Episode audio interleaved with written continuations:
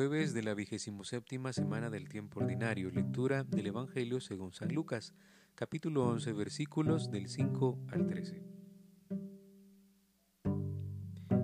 Y añadió Jesús, supongan que uno de ustedes tiene un amigo y acude a él a medianoche, diciendo, Amigo, préstame tres panes, porque ha venido a mi casa un amigo que pasaba de camino, y no tengo nada que ofrecerle. Supongan también que el otro responde desde dentro, no me molestes, la puerta está cerrada, y mis hijos y yo estamos ya acostados, no puedo levantarme a dártelos. Les digo que si no se levanta a dárselos porque su amigo, por ser su amigo, al menos para que no siga molestando, se levantará, y él le dará cuanto necesite. Por eso yo les digo, pidan y Dios les dará, busquen y encontrarán, llamen y Dios les abrirá. Porque todo el que pide, recibe, el que busca, encuentra, y al que llama, Dios le abre. ¿Qué padre entre ustedes, si su hijo le pide un pez, le dará una serpiente en lugar del pescado? ¿O si le pide un huevo, le dará un alacrán? Pues si ustedes, aun siendo malos, saben dar cosas a sus hijos que son buenas, cuanto más el Padre del cielo dará el Espíritu Santo a los que se lo pidan. Palabra del Señor. Gloria y honor a ti, Señor Jesús. Estamos continuando la lección de Jesús sobre la importancia de la oración y Él nos regala comparaciones que son muy sencillas y también bastante claras. Ahora nos habla de la importunidad, con el ejemplo de un amigo que llega de noche a pedir un favor al otro, que implica que se levante, que salga de su comodidad, que despierte los de la casa, etc. En el contexto sociocultural, recordemos que las casas prácticamente eran una cueva.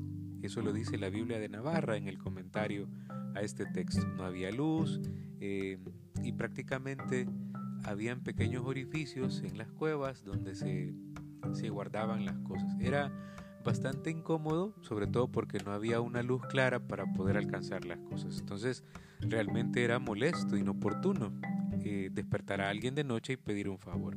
Pero al final lo hará para que no resulte tan molesto y este amigo se pueda marchar. Jesús nos habla ahora también de la generosidad del Padre, de su disposición, de la bondad, de su disponibilidad y sobre todo de la eficacia de la oración que también implica perseverancia. En el ejemplo queda claro, aquel amigo no dejó de insistir hasta que fue escuchado y recibió su favor.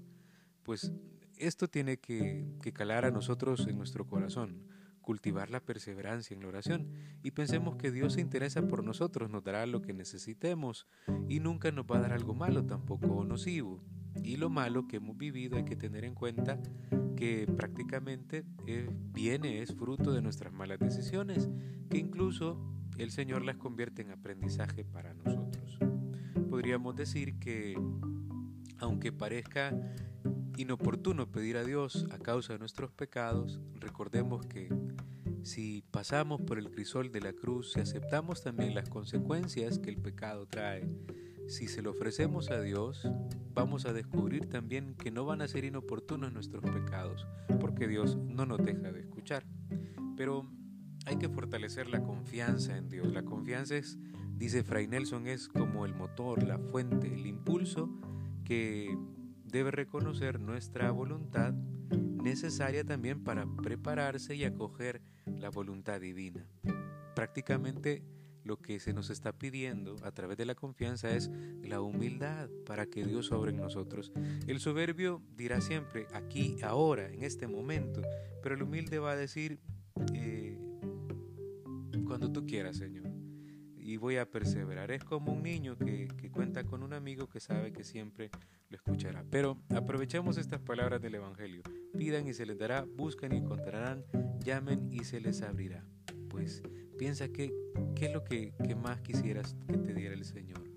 Eh, ¿Qué es lo que más necesitas? ¿Qué, ¿Qué milagro quieres que te haga? ¿Qué es lo que tu corazón anhela? Pídeselo con confianza, pídeselo de manera humilde y seguramente que el Señor, tarde o temprano, no solo te escuchará, sino te dará aquello que tu corazón anhela. Ave María Purísima, sin pecado concebida.